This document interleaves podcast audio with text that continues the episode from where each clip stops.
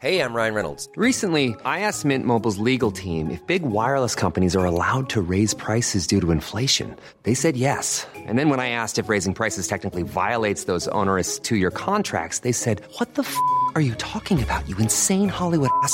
So to recap, we're cutting the price of Mint Unlimited from $30 a month to just $15 a month. Give it a try at mintmobile.com slash switch. $45 upfront for three months plus taxes and fees. Promo rate for new customers for limited time. Unlimited more than 40 gigabytes per month. Slows. Full terms at mintmobile.com.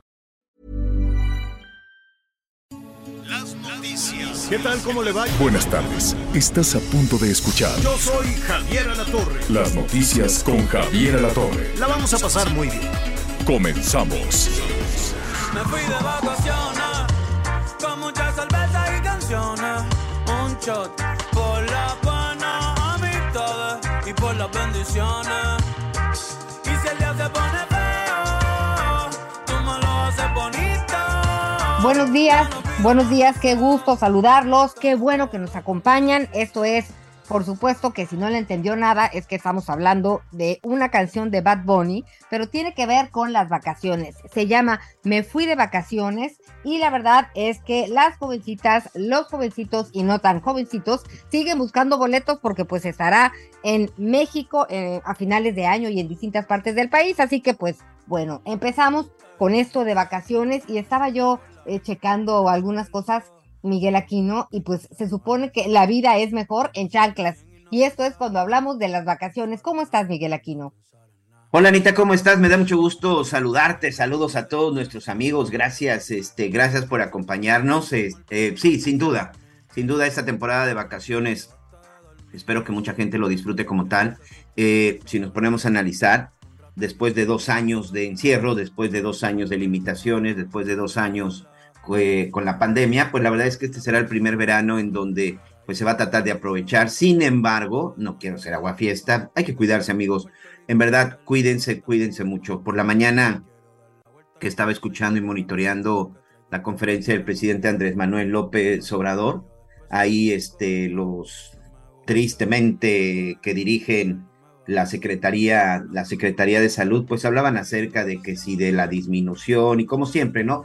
Cifras que dejan más dudas que respuestas, pero el hecho es de que tenemos que cuidarnos, mantengan su sana distancia, si pueden usen su cubrebocas, esténse revisando constantemente, porque eh, no lo digo yo, lo dicen las estadísticas y seguramente lo dice la gente que los rodea, el COVID continúa, se siguen dando contagios, por fortuna la vacuna ha ayudado a que la situación no sea tan grave, pero bueno, pues hay que cuidarnos. Al final, pues es como una especie de, de una enfermedad respiratoria que, que, que, siempre han existido. Vamos a empezar a, vivir y a verlo de esa manera. Entonces, pues no se arriesguen, cuídense mucho. Ya saben cómo se pueden contagiar, pero también ya saben cómo lo pueden evitar, Anita Lomelí.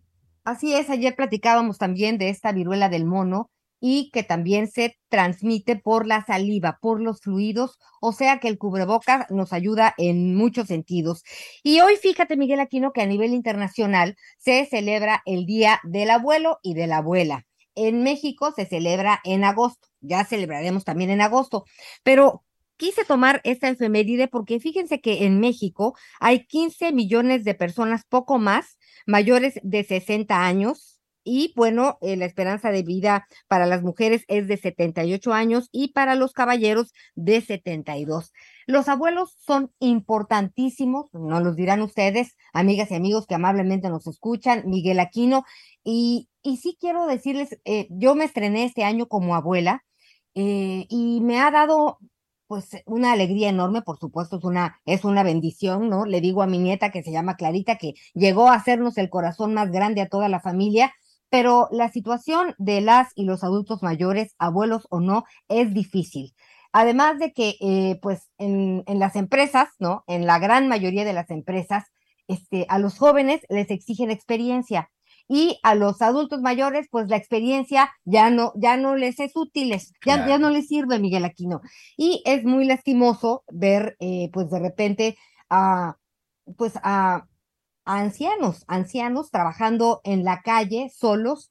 Eh, en México hay un problema en relación a la violencia que también se vivió en pandemia, la violencia eh, intrafamiliar. Eh, los abuelos llevaron una parte terrible porque pues, por supuesto que la edad cobra factura, ¿no?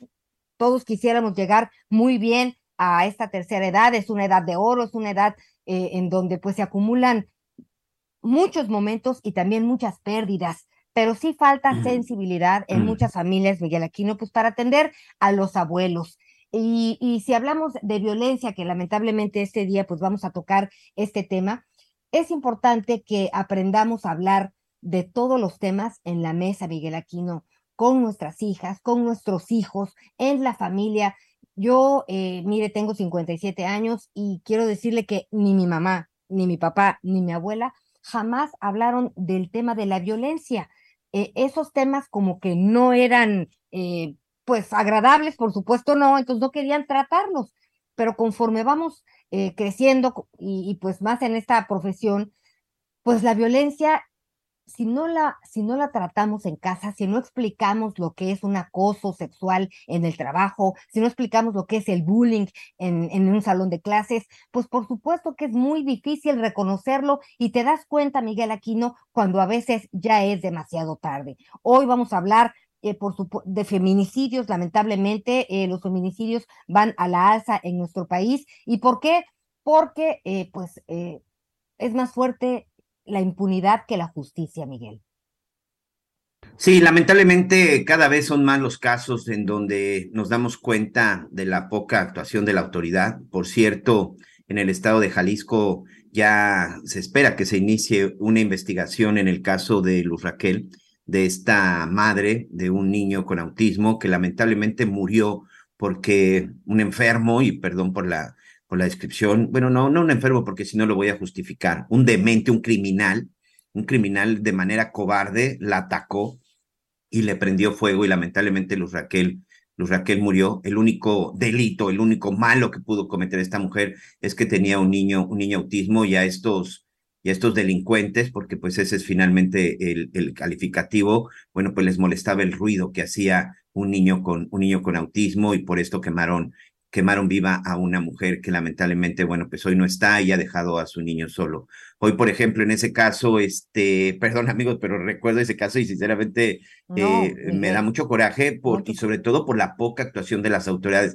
Ya lo decíamos desde la semana pasada, este, Lomelí, de que es importante, por supuesto, es muy importante que sean detenidos todos los responsables. Ya por ahí ya hay una persona que al darse cuenta de lo que está sucediendo fue y se entregó, Parece que él no estuvo directo en ese ataque, pero anteriormente había sido responsable de otras amenazas y de otras circunstancias en contra de Luz Raquel y de su hijo. Es muy importante que los detengan, pero también es muy importante que detengan al burócrata, que detengan al servidor público que no le hizo caso a Luz Raquel que no le hizo caso, a pesar de que esta mujer ya había presentado su denuncia, de que ya había presentado evidencias. Sinceramente, el gobernador de Jalisco, muy lamentable con sus declaraciones, porque decía que sí se le había dado protección, pero le pusieron fecha a la protección. Sinceramente, eso me parece una ridiculez. O sea, resulta que nada más cuídala 15 días, ya pasando 15 días no pasa absolutamente nada. O sea, sinceramente yo no sé quién tuvo el criterio de decir, ah, nada más ponle seguridad un mes.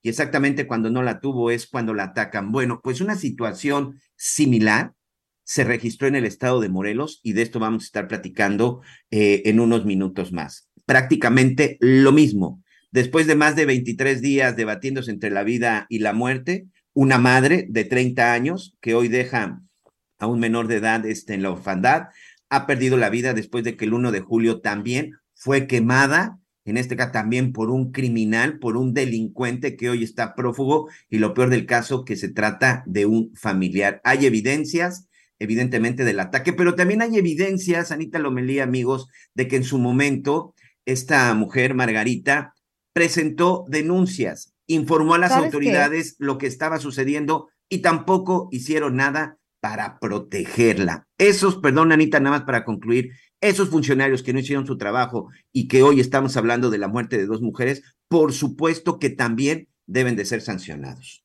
claro que son responsables. Fíjate, Miguel, que solamente en Aguascalientes, en Baja California Sur, en la Ciudad de México, en el Estado de México, Hidalgo, Oaxaca y San Luis Potosí son los únicos estados en donde desde 2019 se empezaron a cambiar los códigos penales, sus códigos penales para castigar con cárcel a quienes cometieran este tipo de violencia, este tipo de agresión con sustancias químicas que lo que pretenden es diluir la vida de las personas a quienes atacan.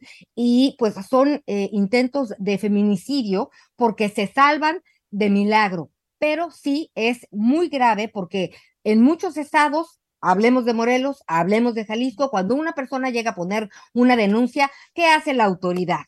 Empezar a buscar dentro del catálogo de delitos con cuál empata esa conducta. Pero ante la ausencia de esta legislación específica de ataques con ácido o sustancias corrosivas, es decir, lo que hace la autoridad ministerial es buscar un delito que se parezca.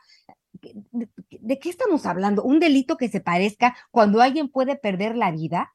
Eh, seguimos realmente eh, muy atrasados en este, en este tema y las, las mujeres que sufren este tipo de violencia luchan y luchan y luchan por salir adelante. Eh, es muy complicado tratar el tema por el por la revictimización, del cual ellas, pues por supuesto, no están de acuerdo. No se trata de revictimizarla, se trata de hacer justicia y se trata de que sea visible este problema. Viven con miedo estas mujeres de por vida, sus familias también quedan marcadas y eh, pues tienen eh, las que mejor suerte corren es quienes pues tienen distintas intervenciones, operaciones, una tras otra, una tras otra, pues para tratar de recobrar eh, el físico, en algunos casos, pues algunos sentidos, en fin, es, es, es una situación muy, muy penosa, no en el sentido de, de, de vergüenza, sino de lamentar la falta de justicia, Miguel Aquino. Están ahí estas mujeres que sobrevivieron y que levantan la voz, pues luchan. Y, me tocó, por ejemplo, con eh, María Elena Ríos, y pues nosotros la conocemos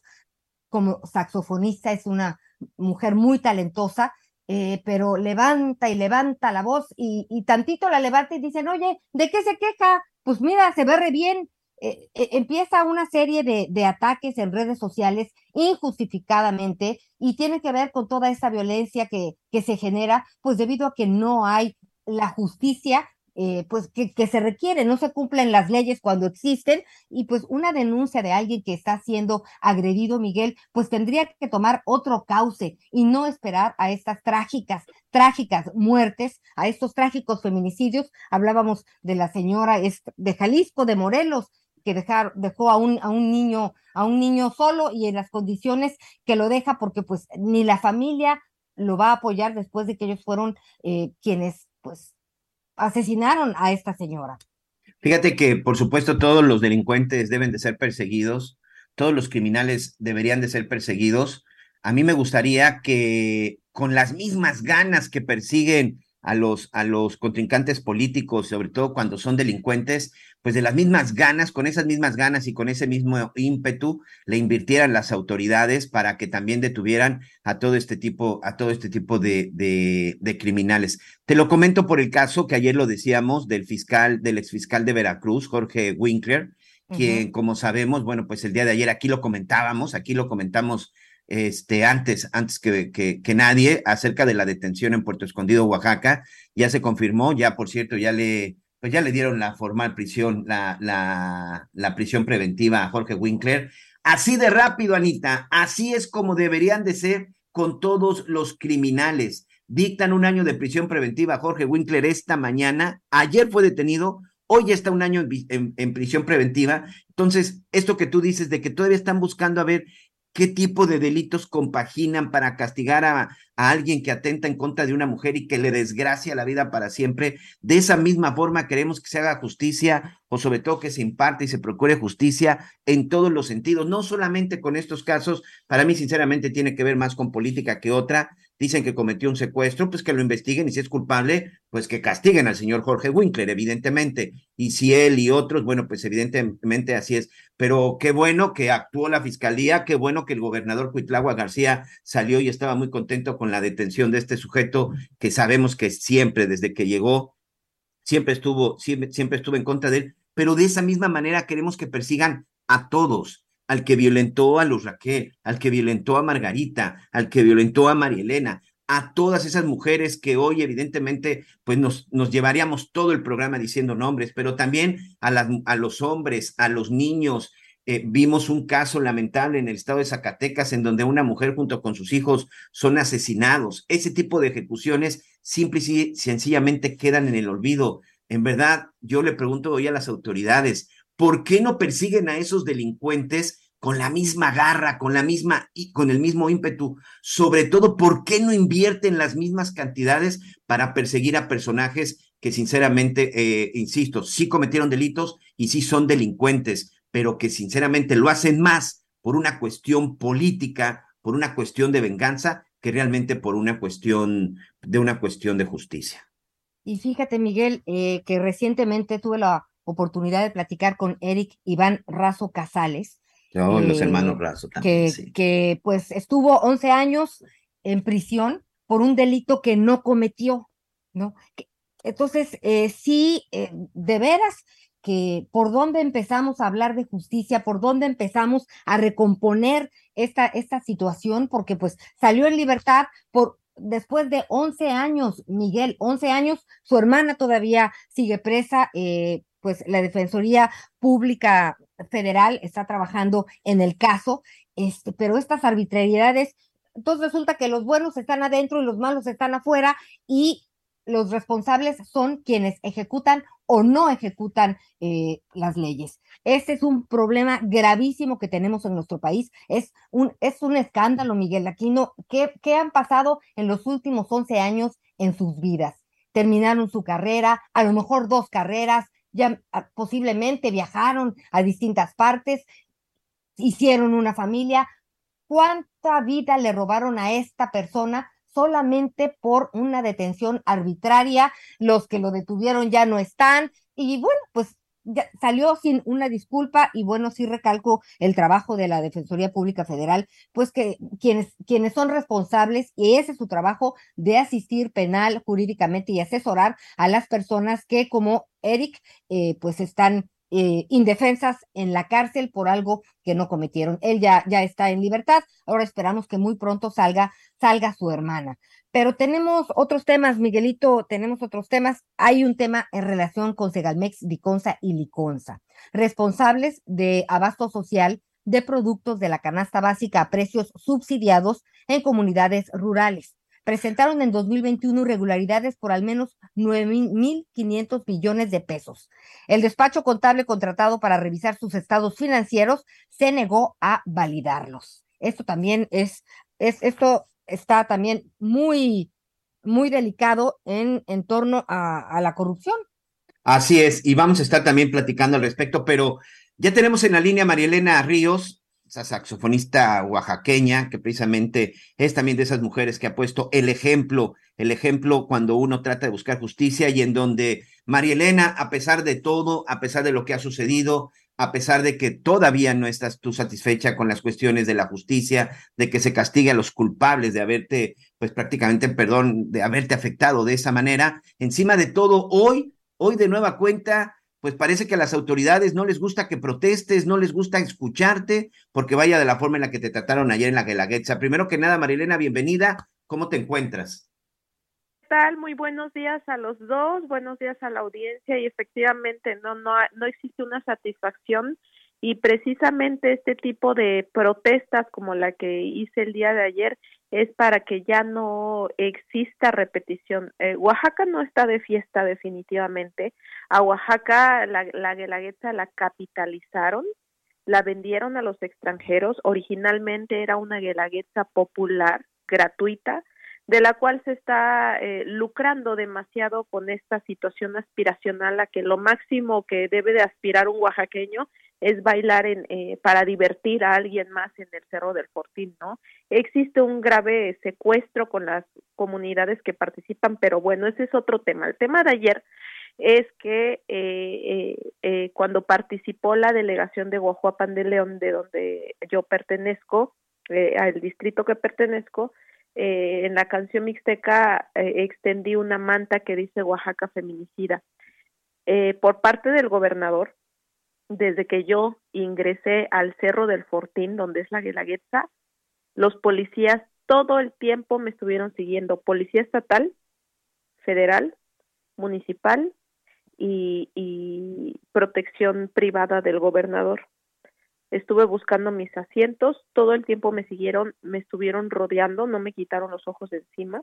Y cuando yo decidí sacar eh, mi protesta, lo que hicieron fue reprimirme porque las policías me pegaron, me, me jalonearon, me rompieron la manta, me la quitaron, no permitieron que hiciera uso de esta libre expresión. No es algo, eh, yo no llegué a ofender al gobernador, simplemente estoy visibilizando algo que no solamente a mí me pasó, sino que le pasa a cientos de mujeres en Oaxaca, hablando hoy solamente de Oaxaca porque es todo el país, la cual su situación es similar a la mía, porque existe corrupción por parte del gobernador, existe corrupción, existe tráfico de influencias porque es socio gasolinero de mi agresor Juan Antonio Vera Carrizal y que la justicia no se me ha permitido.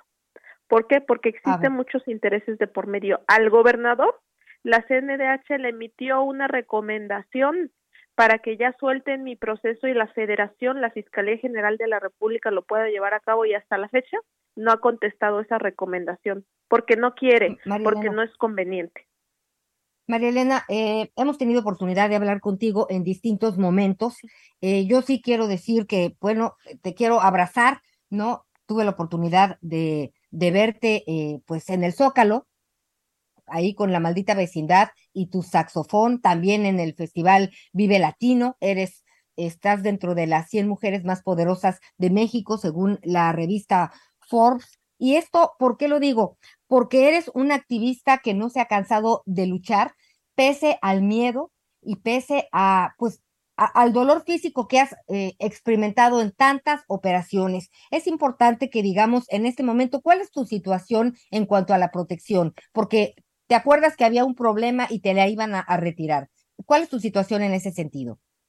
La verdad, la protección eh, sigue reducida solamente al estado de Oaxaca porque el argumento de la Junta de Gobierno que decide cómo será la protección a través del mecanismo de protección federal para defensores eh, de derechos humanos y periodistas dicen que yo no tengo riesgo en cualquier eh, otro lugar, solamente en Oaxaca, ¿no? Cuando sabemos que mi agresor tiene poder político y económico y desde la prisión preventiva en que se encuentra a través de su familia y de personas pagadas me puede hacer cualquier cosa, ¿no? Eh, eh, la protección solamente está en Oaxaca, no me la permiten en la Ciudad de México, aún sabiendo que yo ya vivo en la Ciudad de México y viajo a Oaxaca solamente a, ver a mis papás porque a ellos no les dieron protección. Eh, a pesar eh, de todas las amenazas, la revictimización, eh, las intimidaciones, no solamente por parte de los agresores que aún encerrados, a través de su familia lo hacen y a través de sus abogados. Entonces, eh, mi situación no es la única. La verdad, eh, eh, sería muy egocéntrico y muy narcisista de mi parte solamente hablar de mí, porque mi caso no es el único. A las mujeres nos están quemando vivas. Lo están haciendo todo el tiempo. Ya es normal, pero no es normal, Ana. No, claro que no este es normal. Claro que lo hago a través de, de, el espacio que me permiten, porque si bien eh, las, como mujeres nos estamos apropiando de espacios de poder, pero de nada sirve si, si no lo hacemos de la manera adecuada. Es por ello que el día de hoy no solamente hablo por mí, hablo por muchas, eh, hoy, en este caso Oaxaca, hablo por muchas mujeres que están en mi situación y que el gobernador aún así tiene aspiraciones a ser presidente de la República cuando no ha querido resolver por lo menos un caso tan emblemático como el mío y sigue vulnerando a muchas mujeres en, en el Estado. Eh, bueno, fue 2019 cuando, cuando te atacaron con ácido, si no me equivoco, también digo, ya se acerca otra fecha para ti importante en septiembre, ¿correcto? Así es, el 9 de septiembre se cumplen ya tres años desde que, y fíjate, tenemos tan normalizado solapar de alguna manera o no dejar en evidencia cómo, cómo es la verdadera violencia acá afuera, ¿no? No fue una agresión, a mí me quisieron matar y sobreviví afortunadamente para contarlo y para denunciarlo, pero son tres años. Ah, eh, existe una ley eh, internacional en donde dice que un proceso, especialmente el feminicidio o la tentativa, como es el que, que quedó el mío, el mío porque sobrevivía a esto, no puede durar más de cuatro años, porque es muy tardado. Y yo ya voy tres y no puedo llegar siquiera a la etapa intermedia debido a esta corrupción que existe en el Estado. María Elena, vamos a hacer una pausa. Te pido que no, no, no, no nos despidamos. Regresamos contigo después de este, de este corte, por favor. Hacemos una pausa y regresamos a las noticias con Javier Alato. Por la gente que quiere saberlo todo. Si pongo el location ya no es un secret spot. Hoy voy a pasarla bien y no pensar en nada, y no pensar en nada, y no pensar en nada. Porque a veces pienso tanto que me olvido de dar gracias cuando me levanto. A veces pienso tanto que me olvido de pensar en mí. Conéctate con Javier a través de Twitter, arroba javier-alatón. Sigue con nosotros. Volvemos con más noticias. Antes que los demás. Todavía hay más información. Continuamos. 30 años de abandono y la corrupción del Bronco nos dejaron en la peor crisis de movilidad. Pero tenemos un plan, Nuevo León. Y en menos de seis años vamos a hacer la inversión más grande en la historia. Nuevo León son nuevas líneas de metro, transmetros, un tren suburbano, la flotilla de autobuses ecológicos más grande del país y las carreteras que conectarán el norte con el sur. Esta es la movilidad que siempre debimos tener. Este es el nuevo Nuevo León. El gobierno del nuevo Nuevo León. Pues María Elena Ríos, seguimos aquí platicando contigo. Estamos hablando de los ataques con ácido, ¿no? Que son intentos de feminicidio cuando las mujeres logran sobrevivir. ¿Qué sigue en tu caso, María Elena? Buscar, eh, como siempre, justicia, pero también buscar que exista una ley establecida en el Código Penal porque no solamente nos están matando con ácido, nos están quemando con alcohol, con gasolina y eso es feminicidio. Yo aquí, si me permite, Ana, eh, hago este uso de este espacio para invitar a, a las los senadores, diputados eh, locales, federales, que por favor podamos platicar. Es necesario que exista una que nos proteja, que, que ya no permita la repetición de lo que a mí me pasó, porque se sufre mucho y son procesos muy difíciles, son procesos de años que innecesariamente vivimos las mujeres. También me gustaría mucho, Ana, agradecerles a ambos por el espacio, ya que eh, también denuncio públicamente que el gobernador a través de eh, pues personal de él eh, así como me manifesté de inmediato fueron con los medios de comunicación a pagarles, a sobornarlos para que no publicaran los videos del día de ayer. De hecho, los videos y las imágenes, eh, en gran mayoría las que se hicieron virales fueron las de mis amigos, porque sabían que, que les pedí el favor, ¿no? De hecho, me acompañaron, entré con ellos, pero los medios de comunicación locales, eh, la verdad, no quisieron publicar nada porque recibieron sobornos. Y acá yo agradezco mucho el espacio que me permiten ustedes porque es un espacio que me permite hacer eco, seguir haciendo eco y denunciar todo lo que está mal en Oaxaca. Oaxaca no es Galagueta, de verdad no es ese baile, Oaxaca no, no es el mezcal, la ayuda en Oaxaca nos están matando. Por favor, jóvenes, señoras, también varones, eh, no, no podemos seguir eh, ponderando este tipo de violencia en nuestras vidas, en la sociedad mujeres vamos a atrevernos a rebelarnos porque eso nos corresponde y porque no podemos permitir que nos sigan matando. Pues bueno, la Fiscalía eh, General en Oaxaca, eh, yo, yo leí este tuit en donde son algunas proyecciones de la probable apariencia de Juan Antonio Viera Hernández, probable responsable del delito de tentativa de feminicidio. La Fiscalía de Oaxaca pone a disposición el número de atención 951-568-4929, 951-568-4929 para proporcionar información que lleve a su captura. Y sigue este, este tema de, de dar un millón de pesos como recompensa a quien dé información sobre su paradero. Marielena. Así es, así es, yo vi ese dinero. O sea, el dinero sí está disponible. El problema acá es que muchas veces la fiscalía solamente quiere darle la responsabilidad a la sociedad en, en buscarlo cuando ellos tienen los elementos, pero pues por supuesto que, que pues sigue habiendo como este interés y esa inclinación hacia la protección de mi de mi agresor. Si bien el gobernador Alejandro Murat Hinojosa en Oaxaca puede decir que que él no pone los fiscales no le recuerdo que él pone la terna pone una terna. Y y a través del Congreso poniéndose de acuerdo con el Congreso eligen al fiscal. Y en esta ocasión Arturo Peinberg es un fiscal a modo para cubrir todas las irregularidades de la administración de Alejandro Murat. ¿A qué me refiero a modo? Bueno, coloquialmente un fiscal de chocolate en lo que termina la administración. Pues María Elena Ríos, vamos a seguir eh, con el tema. No, no está sola, no están solas es muy importante que eh, pues las leyes existan, que se modifiquen los códigos penales y que se cumplan en el caso de los estados en donde ya se han modificado las leyes. Buscaremos al gobernador, por supuesto, porque ciertamente Oaxaca es muchas cosas y Oaxaca eh, tiene una cultura que nos ha llenado de orgullo en muchos sentidos una parte importante es la guelaguetza, pero entiendo esto que tú dices también en relación a la violencia que sufren las mujeres. Estaremos muy pendientes. Gracias, Mariela, siempre por platicar con nosotros. Te abrazo.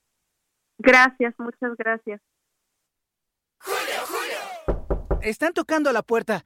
¿Quién llegó? Lo que llegó es el ahorro. 30% de descuento en enseres, hornos de microondas, ventilación y accesorios eléctricos. Y además, 2x1 en toda la cristalería. Sí, 2x1. Con Julio, lo regalado te llega. Solo en Soriana. A julio 28. Aplica restricciones. Oye, Miguel, más adelante vamos a platicar de un tema también muy interesante y muy importante, que es el de las calificaciones, las boletas, que eh, pues la SEP y ahora eh, pues lo está haciendo en línea. Así que podemos meternos y ya nos explicarán cómo para bajar esta boleta de, de, calificaciones, que es muy importante, es un documento que debemos tener, que debemos guardar. Más adelante platicaremos con quien nos va a explicar cómo funciona esto de bajar en la red las calificaciones de distintos grados, Miguel Aquino.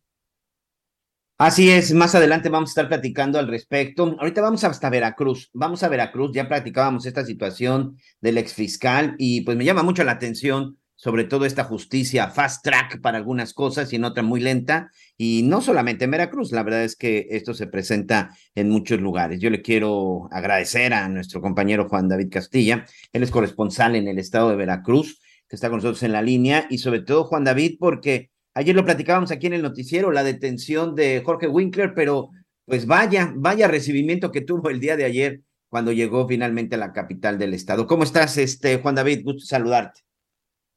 Muy buenos días, Miguel, María, los saludo con mucho gusto desde Veracruz. Efectivamente, una polémica que se desató en esta entidad por la detención de Jorge Winkler Ortiz, ex fiscal de Veracruz, que fue ocupó este cargo durante el bienio de Miguel Ángel Yunes Linares, incluso él mismo fue su abogado personal durante muchos años, gente de su confianza, que pues después de tres años de que estuvo prófugo de la justicia, pues finalmente fue detenido, fue detenido en Puerto Escondido, estado de Oaxaca, y posteriormente fue trasladado en una avioneta hasta el aeropuerto de Lencero, que se encuentra en el municipio de Emiliano Zapata, muy cerca de la ciudad de Jalapa. Posteriormente fue trasladado a la sede de la Policía Ministerial en la zona de Las Trancas, ya en la ciudad de Jalapa, la capital de Veracruz, y de ese punto fue eh, trasladado hacia el penal de Pacho Viejo, municipio de Coatepec, donde ingresó aproximadamente a las ocho y media de la noche para su audiencia inicial ante un juez de control. Eh, aquí en esta, en esta audiencia, Miguel María, decirles que se legalizó su detención, también se dictó una prisión preventiva oficiosa de un año y pues se acordó que esta audiencia va a continuar el próximo domingo 31 de julio a las 12 del día. Eh, como ya es sabido, él es acusado del delito de la desaparición forzada y también de la privación de la libertad en modalidad de secuestro. Esto en agravio de una escolta del ex fiscal general Luis Ángel Bravo Contreras. Eh, como les comentaba, estuvo preso tres años, eh, eh, estuvo prófugo de la justicia durante tres años, tras ser separado del cargo por el Congreso de Veracruz el 3 de septiembre de 2019, presuntamente al no haber acreditado los exámenes de control y confianza. Y recientemente, Miguel eh, y María, el gobernador Cuitlavo García Jiménez festejó esta detención de Jorge Winkler, asegurando que con esta situación se aplica la justicia plena. En un video que circula en sus redes sociales, también destacó que su administración busca revertir el daño a las instancias encargadas de partir justicia, toda vez que asegura que estas fueron pervertidas por quienes estaban al frente, obviamente refiriéndose al grupo político de los Yunes, ¿no? Con quienes ha tenido pues una batalla política desde hace varios años. Eh, menciona, incluso esto sí llama mucho la atención porque el gobernador lo señala de haber dejado de combatir algunos delitos que han sido pues muy constantes en esta entidad como es el secuestro y el homicidio doloso. Se habla de más de 100 expedientes que fueron encontrados, archivados durante el cambio de la administración aquí en la Fiscalía General del Estado y que no se les dio seguimiento. Se rumora o hay versiones de que estaba negociando el exfiscal Jorge Winkler con los delincuentes para no encarcelarlos. Y también mencionarte, eh, Miguel y María, que eh, diversos colectivos de familiares de desaparecidos durante su administración salieron a las calles para protestar y denunciar que la Fiscalía estaba siendo omisa en las investigaciones para la localización de sus seres queridos. Eh, hay casos eh, desgarradores, ¿no? Porque, por ejemplo, a una familia les entregaron los cráneos que sí pertenecían a dos jóvenes, sin embargo, el esqueleto no correspondía a estos familiares, ¿no? Y así hay Juan, de casos. Juan David, una, una pregunta. Eh, este formar prisión o este eh, prisión preventiva que le mandan por un año, básicamente, ¿por qué delitos fueron? Simplemente por desaparición forzada y por privación ilegal de la libertad. Sin embargo, se prevé que van a seguir realizando investigaciones en su contra porque hay muchos señalamientos, Miguel. Y estamos hablando solamente del caso, eh, tú me corriges si esto es correcto o, no, estamos hablando del caso del chofer del exfiscal, ¿verdad? De su antecesor. Sí, un chofer, una escolta de Luis Ángel Bravo Contreras. Es por esto que fue detenido en esta ocasión. Es la carpeta 296 diagonal 2019. Sin embargo, como te decía, pues hay bastantes señalamientos en su contra y se habla de estos 100 expedientes que estaban archivados ahí de manera extraña. Sí, eso es lo que llama la atención, que finalmente fue solo por ese caso y no de los otros que tantos, tantos están ahí pendientes y de tantas voces que se han levantado. Pues vamos a ver cómo se va, cómo se va dando el avance. Por lo pronto, pues un año ya se tendrá que quedar en prisión, tiempo para presentar pruebas a favor, en contra, y estaremos muy pendientes de este proceso. Muchas gracias, Juan David. Excelente tarde, Miguel. María, un abrazo. Anita. Bueno, pues eh, pues ya que estamos hablando de estos temas, ¿les parece si vamos al reporte de seguridad y justicia contigo, comandante Miguel Aquino? La reacción fue rápida y efectiva. La policía de Quintana Roo logró detener a siete presuntos gatilleros responsables de atacar a varias personas en plena quinta avenida del centro turístico de Playa del Carmen. Se les aseguraron las armas que usaron para herir a por lo menos tres personas. Hoy surgen nuevos videos sobre el momento de la agresión. El reloj marca las 6 de la tarde con 54 minutos. Algunos turistas caminan tranquilamente. Pero de pronto todo es un caos. Se escuchan varias detonaciones. Hombres, mujeres y niños corren a refugiarse. Por fortuna, los presuntos responsables ya están tras las rejas. Fueron sorprendidos durante la madrugada, cuando todos dormían en un centro de rehabilitación para adictos en Tlaquepaque, Jalisco. El ruido de las ametralladoras terminaron con el silencio de la noche. Las víctimas fueron alcanzadas por las balas. Nada pudieron hacer.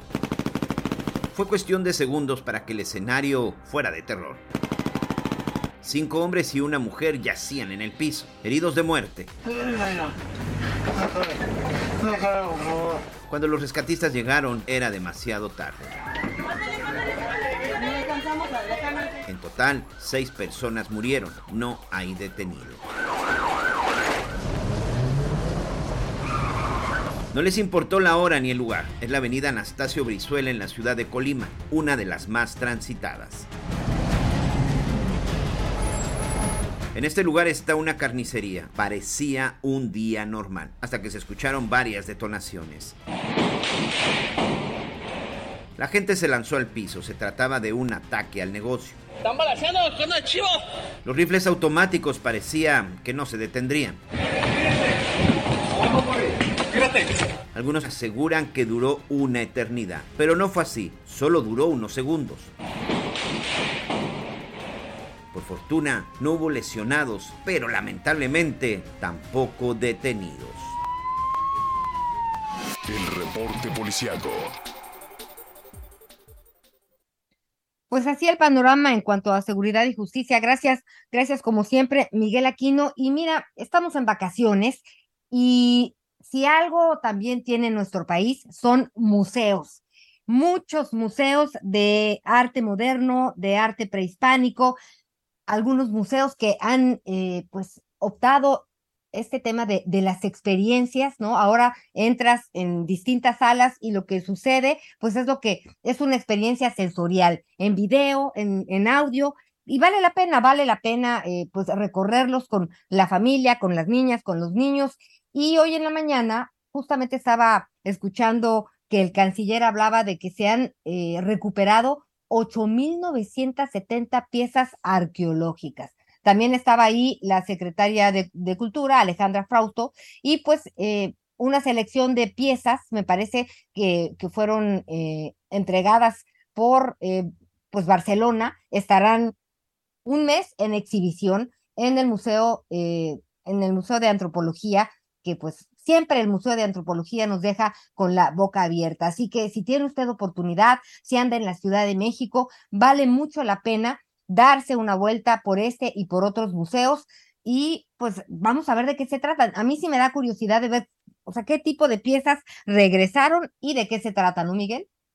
Sí, por supuesto, y además en dónde las encontraron, ¿no? Y qué seguimiento se les va a dar. Recordemos que México lamentablemente es uno de los países en donde se da mucho el tráfico y el mercado negro eh, precisamente de este tipo de piezas de este tipo de arte y sobre todo también, bueno, pues muchos, en muchas ocasiones esto que atraviesa incluso eh, más allá de nuestras fronteras. Ha habido piezas que se han encontrado y que se han estado exhibiendo en museos o en algunos lugares en Londres, en Alemania, es decir, de pronto, bueno, sí son muy cotizadas, son muy cotizadas, pues todas estas piezas que son localizadas en las zonas arqueológicas de México. Por cierto, eh, digo, no es tan antiguo, pero vaya descubrimiento que hicieron en la zona del centro, Anita. Encontraron por ahí un muro de la época, de la época colonial, cuando estaban trabajando, si no me equivoco, fue en la zona de la lagunilla. La gente del sistema de aguas de la Ciudad de México, bueno, pues estaba haciendo ahí una excavación y se encontró los restos de lo que sería un muro de la época, de la época de la colonia. Hay que estar muy pendientes, hay que estar muy pendientes de todo eso. Oigan, rápidamente, eh, pues parece que Rafael Caro Quintero sigue, después de su detención, sigue llevando pues la batuta, por llamarle de alguna manera. Pero o por, por, qué, lo menos, ¿por qué lo dices? Pues sigue ganando amparos para evitar ah. ser extraditado a los Estados Unidos. Hoy, nuevamente, un juez federal admitió a trámite una nueva demanda de amparo de Caro Quintero para que no sea extraditado a los Estados Unidos. Y también para que no esté incomunicado, porque dice que desde que entró al penal de La Palma, el penal del Altiplano en Almoloya, Juárez, Estado de México, lo han tenido incomunicado. Digo, es un penal de máxima seguridad, tampoco se trata de que pues vayan ahí, que lo vayan a visitar o que pueda hacer las fiestas como las que hacía cuando estaba en los reclusorios en la década de los ochentas en la Ciudad de México. Pero lo que sí es que si los Estados Unidos tenían ganas de tener a Rafael Caro Quintero sentado en el banquillo de los acusados muy pronto, pues parece que esto no va a suceder. Rafael Caro Quintero pues ha obtenido ya estos amparos para evitar la extradición, ya son dos y pues de esta manera pues se seguirá alargando, se seguirá alargando pues el periodo y sobre todo saber qué es lo que va, qué es lo que va a suceder. Por lo pronto será el 25 de agosto de este año una audiencia para determinar si concede pues ya la, la suspensión provisional contra estos actos reclamados, que es la extradición. Recordemos que los Estados Unidos quieren a Rafael Caro Quintero, este capo sinaloense, de 70 años, detenido en Choix, Sinaloa, hace, hace un par de semanas. Eh, lo quieren juzgar por el delito de homicidio, secuestro y homicidio en contra del agente de la DEA, Enrique Kiki Camarena, en la década de los 80 y también del piloto mexicano, Alfredo Zavala, que pocos hablan de que no solamente fue asesinado Kiki Camarena, sino también un mexicano que colaboraba y que trabajaba precisamente con la DEA, este piloto mexicano. Los Estados Unidos lo quieren, lo quieren allá, nada más que lo que lo que alega Caro Quintero es que, pues por ese delito ya fue juzgado en México. Y bueno, pues miembros de la agencia antidrogas, ya lo decías, de los Estados Unidos, revelaron que existieron más de 10 intentos eh, durante nueve años para arrestar al narco de narcos, pero que debido a filtraciones fueron frustrados estos operativos y que al final de cuentas, este, pues la DEA reclutó, por así decirlo, ¿no? Eh, a familiares que finalmente traicionaron a Caro Quintero. Es una historia eh, tremenda, larga, son muchos años, Miguel Aquino, son demasiados, eh, ¿qué será? Pues crímenes e historias que se cuentan de Caro Quintero, que pues ahí sigue, ahí sigue dando de qué hablar. Y pues bueno, lo que pasa es que luego cuando capturan a capos como Caro Quintero, los grupos eh, se multiplican en cuanto a, a, los narcos, ¿no, Miguel? Así es. Oye, rápidamente vamos a Nuevo León. Ya tenemos en la línea a nuestra compañera Daniela, Daniela García. ¿Sí está en la línea eh, ya, Daniela? Sí. Ok, ya está por ahí este Dani desde el estado de Nuevo León porque hay una, hay una resolución importante aparentemente en el caso de Yolanda Martínez, esta joven que de repente se perdió con el caso de Devani, pero también un caso que generó mucha polémica, una joven que desaparece eh, de, a principios de mayo y de pronto, bueno, pues aparece muerta. Las autoridades habían dicho que se trataba de un suicidio, pero parece, Daniela, que las cosas cambian, ¿no? ¿Cómo estás? Bienvenida. ¿Qué tal? Muy buenas tardes. Pues sí, parece que las cosas están cambiando porque el día de ayer se da a conocer esta información. Gerardo Martínez, el papá de Yolanda Martínez, aseguró después de sostener una reunión con la Fiscalía General de Justicia de Nuevo León y autoridades estatales que la muerte de su hija pudiera haberse debido a un feminicidio. Hay que recordar que Yolanda fue encontrada muerta dos meses después de ser reportada como desaparecida. En un inicio, la autoridad aseguró que su muerte se trató de un suicidio. Se encontraron evidencias junto a su cuerpo, como un vaso con una supuesta carta de despedida que indicaban el suicidio como la causa de muerte. Sin embargo, ayer lunes, el padre de la joven sostuvo una reunión con personal de la Fiscalía y la secretaria de la Mujer, Graciela Bucana.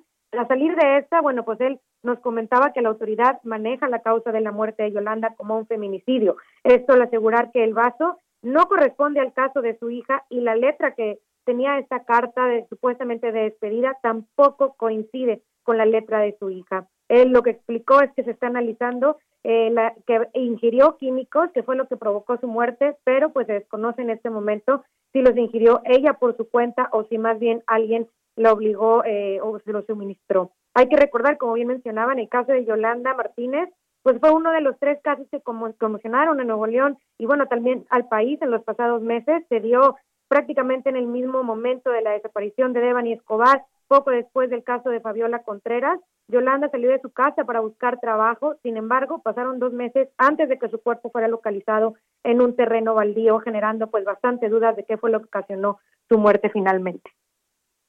Ay, Daniela, pues la verdad es que quisiéramos hablar de otras cosas, pero tan solo de enero a julio hay 493 víctimas de feminicidio, esto según el Secretariado Ejecutivo del Sistema Nacional de Seguridad Pública. Vamos a seguir muy pendientes de lo que suceda con este caso, Dani. Estaremos contigo en los días siguientes. Gracias por estar con nosotros y por la información.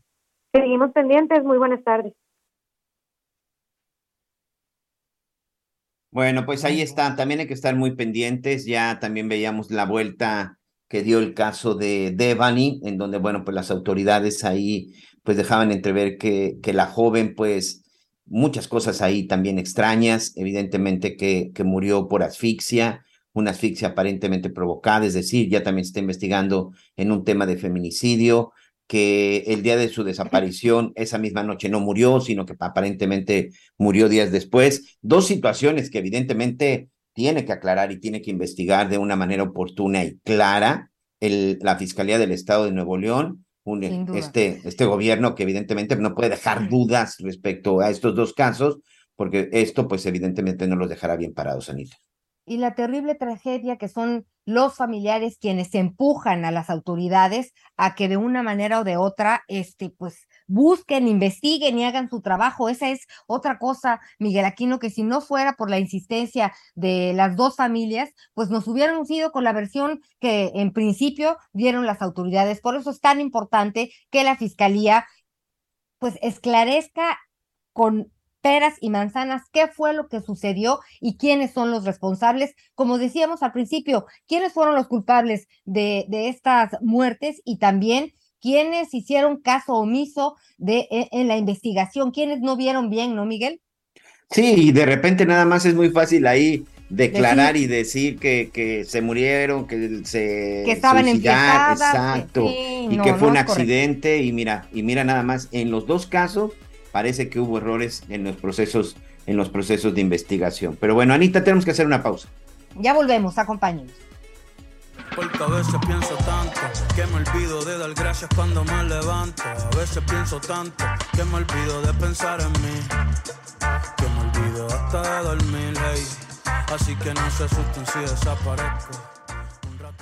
Conéctate con Miguel Aquino a través de Twitter, arroba Miguel Aquino. Toda la información antes que los demás. Ya volvemos. Todavía hay más información. Millions of people have lost weight with personalized plans from Noom, like Evan, who can't stand salads and still lost 50 pounds. Salads, generally, for most people, are the easy button, right? For me, that wasn't an option. I never really was a salad guy. That's just not who I am. But Noom worked for me. Get your personalized plan today at Noom.com. Real Noom user compensated to provide their story. In four weeks, the typical Noom user can expect to lose one to two pounds per week. Individual results may vary. Continuamos. Las noticias en resumen. Autoridades de la Secretaría de la Ciudad de México detuvieron dos tractocamiones que circulaban en calles de la capital del país con una tonelada de cocaína. Las autoridades ya pusieron a disposición a los responsables y también la droga. La Secretaría de Salud publicó un segundo aviso epidemiológico sobre la viruela del mono y activó un portal de Internet con información sobre los síntomas, medidas preventivas, así como los cuidados que debe tener una persona que esté contagiada. Hasta el momento se registra un total de 60 casos confirmados en nuestro país. 10 leones y dos jaguares que estaban en la fundación Black Jaguar White Tiger bajo condiciones de abandono y maltrato fueron enviados al Parque de Conservación de Vida Silvestre African Safari, ubicado en Puebla para su rehabilitación. Y de acuerdo con cifras del INEGI, en 2021 se registraron 35.625 homicidios en México, es decir, una tasa preliminar de 28 homicidios por cada 100.000 habitantes a nivel nacional, una cifra alta en lo que va toda la administración. La principal causa fue agresión con arma de fuego. Y atención porque hoy el dólar se compra en 20 pesos con 20 centavos y se vende en 20 pesos con 67 centavos. Pues ahí lo tiene usted. eh, y hablando de las calificaciones, de las boletas, fíjense que ahora pues son boletas digitales por lo pronto en la Ciudad de México. Así que estamos a un clic de poder saber eh, pues cuáles fueron las calificaciones y sobre todo los certificados, eh, los padres de familia y los tutores de alumnos de educación básica de la Ciudad de México ya podrán obtener una versión digital de las boletas y certificados del ciclo escolar 2021-2022.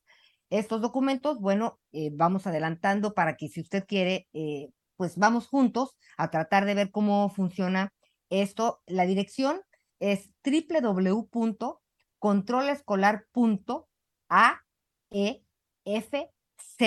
www.controlescolar.aefcm.gov.mx dos puntos 8011 diagonal consulta boleta a Gijo.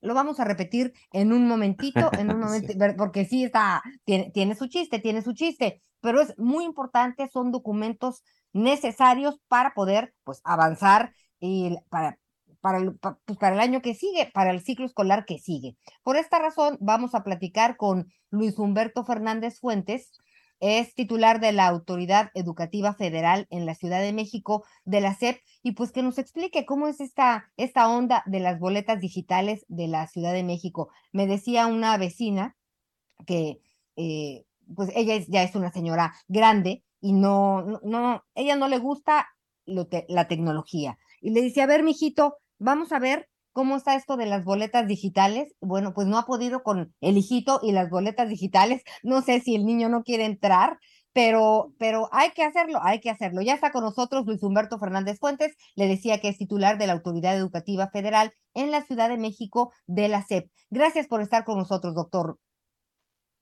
No, muchas gracias, como siempre a tus órdenes. A ver, platíquenos de, por dónde empezamos con esto de las boletas digitales. Pues es, es, un tema muy sencillo y como todo a partir de la pandemia, pues evolucionamos a sistemas digitales y actualmente pues estamos en el proceso a partir de ayer, eh, lunes 25 de julio, en, con la descarga de boletas y certificados digitales. Eh, ayer se inició con preescolar, eh, hoy con primaria, mañana con secundaria, y a partir del día 28, pues todos los, los niveles lo pueden descargar en www.controlescolar.afcm.gov.mx y pues es algo muy sencillo. De hecho, quiero decirte que de ayer a hoy, pues ya más de 250 mil niñas y niños han bajado ya sus boletas. Este, entonces, pues va, va, va funcionando. ¿Y qué se necesita además de entrar a, a esta, a esta dirección en, en Internet que nos acaba usted de proporcionar? ¿Piden datos? Sí, los datos mínimos de identificación no tiene ningún problema, es algo muy muy sencillo, este, pero ya todos están acostumbrados a hacerlo, no es la primera vez que se hace y la verdad es que es algo muy sencillo, con el CURP lo pueden bajar, con, únicamente con su CURP. De acuerdo, doctor, me estabas estabas dando las fechas que empezaron desde ayer, pero eh, no nada Mira, más es, es, es, este, este día o es un periodo de tiempo. Platícanos eh, hasta cuándo podríamos bajar las boletas y certificados de ese ciclo escolar. No, las, las boletas van a estar ahí un tiempo hasta que se agote, no, no, que no tengan prisa. Terminal, por efecto de orden y para no saturar los sistemas, iniciamos primero con preescolar, luego con primaria, luego con secundaria, luego con educación para adultos el jueves y luego ya se pueden consultar todos eh, en, en, cualquier momento. Entonces es algo muy accesible, es algo muy sencillo y además están todas las vías de apoyo para, para hacerlo si eh, hubiera alguna duda. Entonces, eh, y si hubiera también cualquier duda, a través de Buzón Escolar eh, estamos para servirles. Con todo y que es vacaciones, ustedes siguen trabajando. Sí, sí, o sea, a ver, nosotros eh, todavía no estamos de vacaciones, qué bueno que lo comentas. Las vacaciones inician para las niñas y los niños y para eh, docentes hasta el viernes. El viernes ya es descarga administrativa, pero nosotros seguimos en, clases en, la, en, México y eh, en la parte de, de, nosotros pues seguiremos eh, estando a sus órdenes para servirles. De acuerdo. Eh, son las boletas y el certificado. Eh, lo imprimimos y, y, ya tiene valor oficial. Tiene el mismo valor que, que, cualquier otro, es exactamente lo mismo. De hecho, es lo que imprimimos nosotros en, en los sistemas. Las, okay. las boletas las personas que, quienes, quienes no lo hagan, pues tendrán los problemas eh, consecuentes. Si alguien no puede bajarlo, pues puede comunicarse eh, ya sea a, a los teléfonos de, de, la autoridad educativa o autoridad y ahí se les ayuda. Pero si no, también lo estamos mandando impreso ya la, todas las secundarias y sexto de primaria, que son los que ocupan para trámites, ya lo tienen impresos y este, se irán mandando las, las boletas impresas eh, en, en los próximos días. De acuerdo, entonces el plan A es entrar a esta dirección en internet. ¿Nos las repites, doctor, por favor? Sí, es www. Punto, punto a e f c m punto gov punto mx diagonal boleta, diagonal salida. Ahí mismo los va llevando. Y bueno, Y es lo único que que. Es su CURP y, y- y la clave de su escuela. Con eso es muy, muy sencillo. Pe- Perdón, te interrumpí, qué pena. De acuerdo. Y también es importante que, eh, que lo impriman, ojalá saque unas copias, ¿no? Hay que guardarlo en un, en, en estas hojas que pueden eh, en- enmicarlo, ¿no? Vale la pena, es, es importante. ¿Y las clases cuándo empiezan? No, las clases empezarán hasta el 29 de agosto. De acuerdo. Y quien no Pero, lo si tenga permite- impreso, quien no haya podido, podrá recurrir como plan B a su escuela, a su secundaria, eh, a la institución en, en la que pues hayan estudiado para poder pues preguntar por este documento, porque ellos sí lo tendrán ahí. Así es, lo tendrán ahí, pero también hay que decirle que con la con la eh, con el archivo digital pues pueden sacar las copias que quieran. Es algo muchísimo más práctico. Es, es eso. Y ahorita que comentabas de las vacaciones, pues salen las vacaciones también para de conocimientos para el cual pues vamos a tener eh, para los las niñas y niños que así lo quieran un, eh, clases virtuales un, un campamento de verano virtual para este pues fortalecer lo que no pudimos aprender eh, durante la pandemia para reforzarlo y con la el gobierno de la ciudad eh, tendremos también el programa de verano divertido que son cursos de verano gratuitos entre el primero y el 20 de agosto van a ser más de 200 sedes y 700 actividades entonces, este, nosotros salimos de vacaciones, pero sigue habiendo actividades educativas, sobre todo para reforzar conocimientos y a nuestras niñas y niños. Bien, y bueno, estos cursos de verano que tú dices eh, no serán en las escuelas a donde iban los niños. Hay que buscar las sedes. A las escuelas. Ay, estoy escuchando mal, compañeros. Y si retomamos la llamada. Yo creo que sí, vamos Yo a tratar de porque es recuperarlo un porque, tema es- interesante. sí, sí, sí, y, y sobre todo para las direcciones y las fechas. Ahorita a ver que nuestro equipo de producción nos ayude a tratar de recuperarlo. Es muy interesante. Fíjate que esta parte de la recuperación de los documentos, además de que evidente es más fácil hacerlo en tu casa y evidentemente es más fácil hacerlo desde una computadora, también te da esa opción, Anita, ¿eh? de que ya tengas tu documento ahí registrado, porque no sé si es tu caso, pero creo que yo por lo menos en dos ocasiones tuve que pedir y solicitar nuevamente un certificado de secundaria, porque eso siempre, eso siempre es un problema. Pero creo que ahora con esta opción de tenerlo en línea, pues lo tienes a la mano en el momento que tú quieras. De acuerdo. A ver si ya te escuchamos mejor, doctor Luis Humberto Fernández Fuentes, el titular de la Autoridad Educativa Federal en la Ciudad de México de la SEP. Nos decías sobre los Sí. cursos de verano.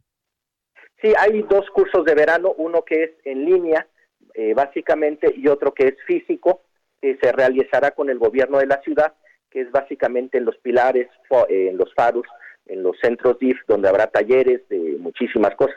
Eh, son actividades muy divertidas, pero que también refuerzan los conocimientos. Esto se puede buscar la información en veranodivertido.cdmx.gov.mx y para los que no quieran la actividad física, sino lo prefieran en línea, tenemos el, eh, lo que es el, el campamento virtual de verano, donde tendremos actividades de cuidado al planeta, arte, inglés, muchísimas actividades muy divertidas. Entonces, eso lo pueden ver en proyectos eh, guion bajo educativos arroba aefcm.gov.mx. Ahorita te lo mando eh, si quieres para eh, Claro, recordar para si no alguien no lo tomó. es, vale, vale mucho la pena y es gratuito, doctor. Absolutamente gratuito y la idea es pues que salimos de vacaciones, pero los aprendizajes siguen en, en este verano. Muy bien, pues estaremos en contacto. Vamos a ver, eh, esperemos que todo el mundo logre bajar sus boletas, los certificados y eh, ¿a dónde podemos hablar si nos atoramos? Nos estabas mencionando antes al buzón escolar. ¿Hay algún número? Sí, es el eh, es el correo electrónico es bus esco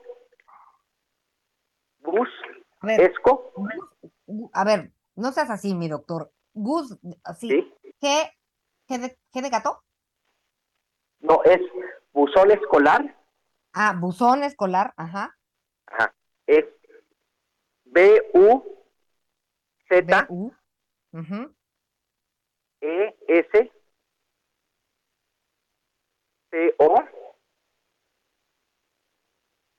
Arroba nube punto cep punto gov punto mx. Perfecto. Pues bueno, lo vamos Ahí a los subir a redes atendemos con mucho gusto. Perfecto. Y cualquier cosa sabes que estamos a la orden siempre. Muchísimas gracias. Gracias, doctor Luis Humberto Fernández. Gusto en saludarte. Igual, estamos para servir. Hasta luego. Buenas tardes. Bueno, Miguel, pues hay que, hay que meterse, hay que estar pendientes.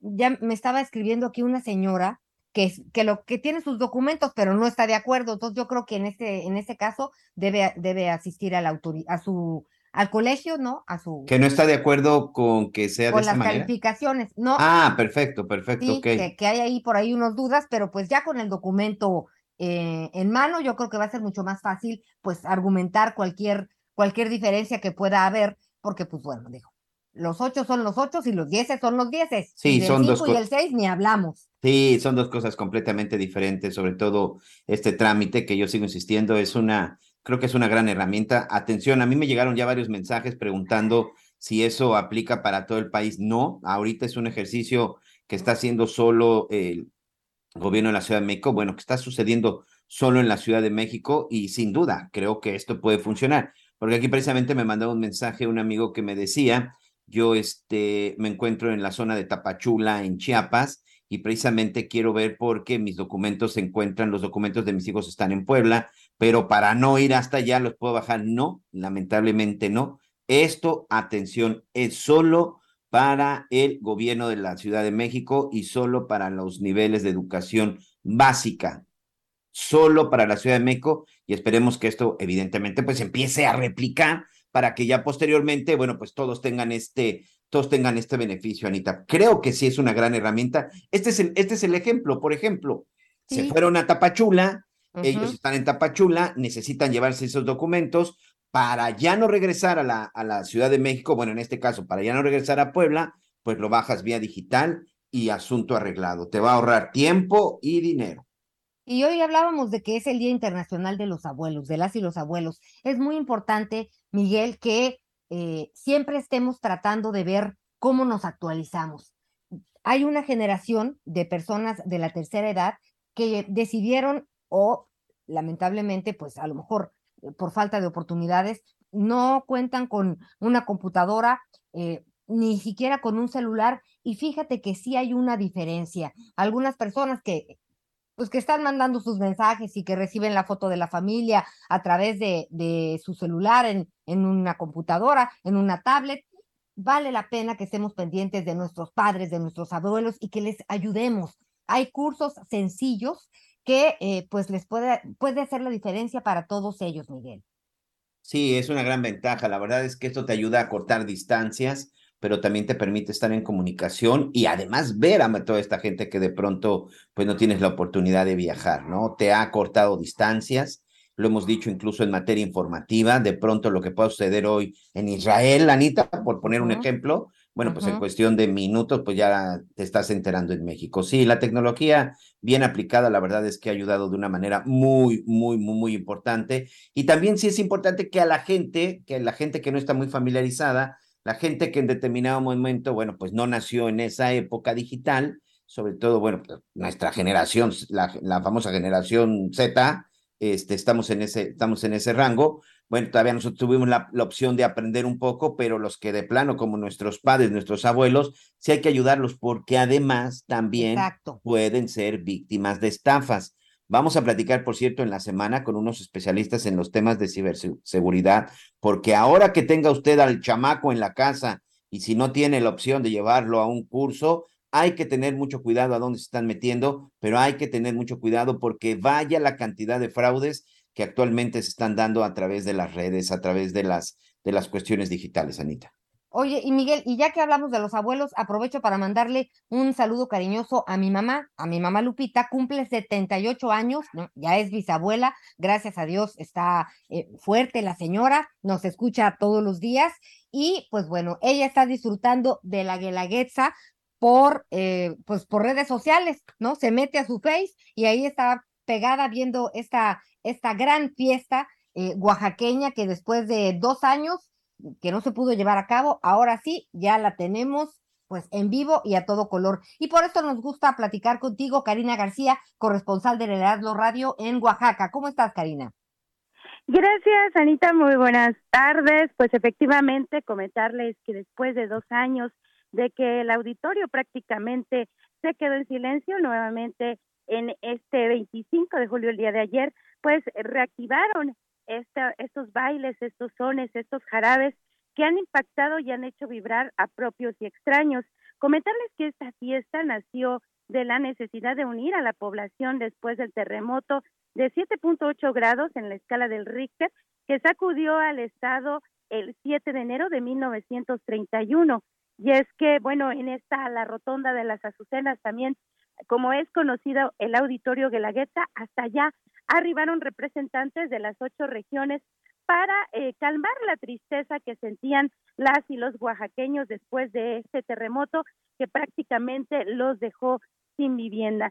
Sin embargo, pues con el paso de los años, pues la festividad de la Guelaguetza ha tomado más realce y sobre todo pues ha sido considerada una de las más importantes, una de las fiestas más importantes de América Latina y es que no puede ser menos debido a la presencia de miles y miles de visitantes y sobre todo de esta cultura que se deja sentir en cada una de las ocho regiones y comunidades de nuestra entidad.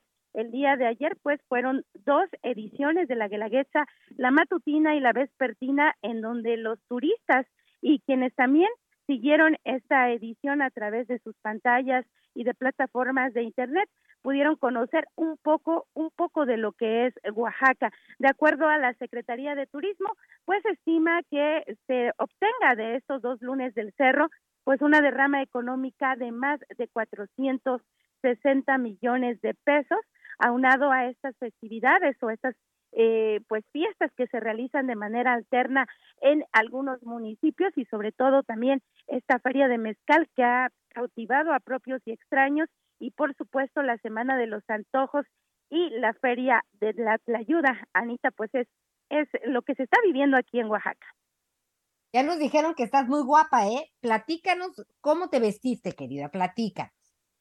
Bueno, yo soy originaria de la región de Valles Centrales, Aquí utilizamos una blusa que eh, pues se borda con el tejido de gancho que le llaman los abuelos y por supuesto una falda de lana de eh, del telar de, de pedal y por supuesto también de cintura que es teñida con la grana cochinilla y ese y ese fue mi traje el día de ayer Anita.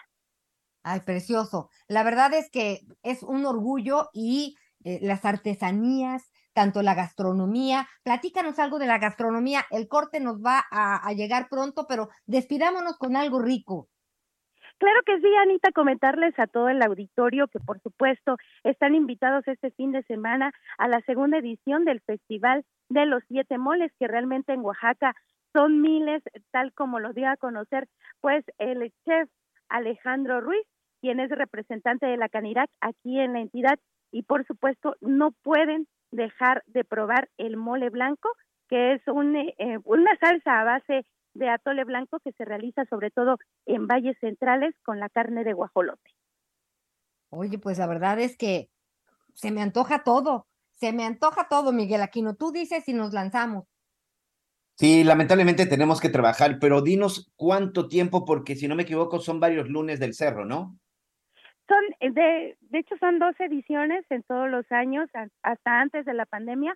Han sido dos ediciones, dos matutinas, dos vespertinas y cada lunes. Este, en esta ocasión fue el 25 y eh, los esperamos para el primero de agosto también, por supuesto.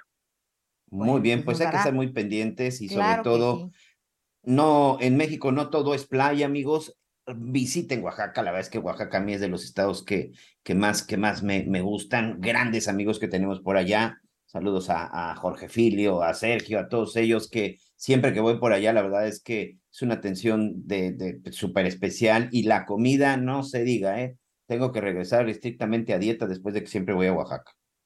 Sin duda. Pues te mandamos un abrazo cariñoso, Karina García, corresponsal del Heraldo Radio allá en Oaxaca, y estaremos platicando la semana que entra y de todo lo que sucede en esta, en esta gran fiesta de Oaxaca y de los mexicanos. Un abrazo. Gracias, Anita Miguel. Aquí los esperamos. Un abrazo. Ay, pues qué ganas de estar por allá. Pero bueno, pues sí, y, y hay que aprovechar, y hay que aprovechar, insisto, Oaxaca hay muchas cosas muy interesantes que tenemos que aprovechar. Ahorita, por ejemplo, que ya empiezan a planearse esta temporada de vacaciones también, estén muy atentos, les vamos a estar dando algunas de las, de las mejores opciones, pero una recomendación, ¿eh? tengan mucho cuidado a la hora de contratar, porque regresando al tema de las redes y al sistema eh, eh, de que contratas ahora los servicios por Internet, tengan mucho cuidado, ¿eh? porque lamentablemente hay varias agencias de viajes que se están pasando de listas y que los fraudes, sobre todo en esta temporada, se han incrementado de manera importante, Lomelí. Bueno, pues vamos a hablar de esto, ya quedamos en, en los días siguientes, es muy importante y mire, si quiere planear sus vacaciones, lo que quiera con organización es mucho mejor con tiempo. Y con esto hacemos una pausa, Miguel Aquín. Así que no se asusten si desaparezco. Un rato bien lejos, yo me lo merezco. No me hablen de trabajo, no me hablen de escuela. Que ya subí el ancla y abrí la vela. Puedo ver el paraíso llegando Isabela. Un mango de Mayagüe, después para la palguera. Puerto Rico se ve lindo hasta en Google Maps. Y le quiero dar la vuelta con Sensei y con Gaps. Lo que traigo es vibra linda, no quiero frontear. Para la baby yo después saco un disco de trap. No me busques, que no me va. Conéctate con Ana María a través de Twitter, arroba Anita Lomelí. Sigue con nosotros. Volvemos con más noticias. Antes que los demás. Heraldo Radio, con la H que sí suena y ahora también se escucha. Todavía hay más información. Continuamos. Emprendedores, consultores, proveedores e inversionistas, todos reunidos este 2 y 3 de septiembre en Expo Franquicias Guadalajara, las franquicias más exitosas del mercado en una sola sede. Regístrate en www.expofranquiciasguadalajara.com y vive la experiencia. Hashtag Expo Franquicias Guadalajara 2022. Conferencias y más al registrarse. Las noticias en resumen. El Juzgado 1 de Distrito de Mérida, Yucatán, ratificó la suspensión definitiva que impide retomar la construcción del tren Maya en el tramo 5 Sur, que va de Playa del Carmen a Tulum, en tanto resuelva el juicio de amparo.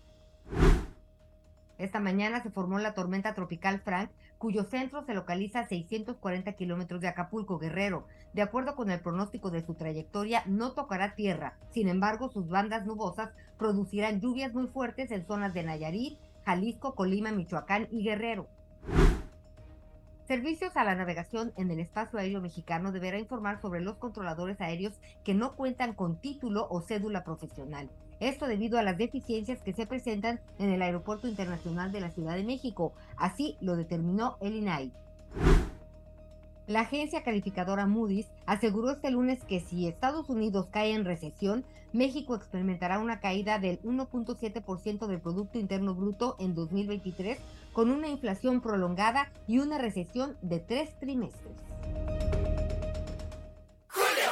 Llegó lo natural. Aprovecha que el Durano Prisco está a 39.80 el kilo. Sí, a solo 39.80 el kilo. Y el tomate guaje a 10.80 el kilo. Sí, a solo 10.80 el kilo. Con Julio, lo regalado te llega. Solo en Soriana. A julio 27. Aplican restricciones.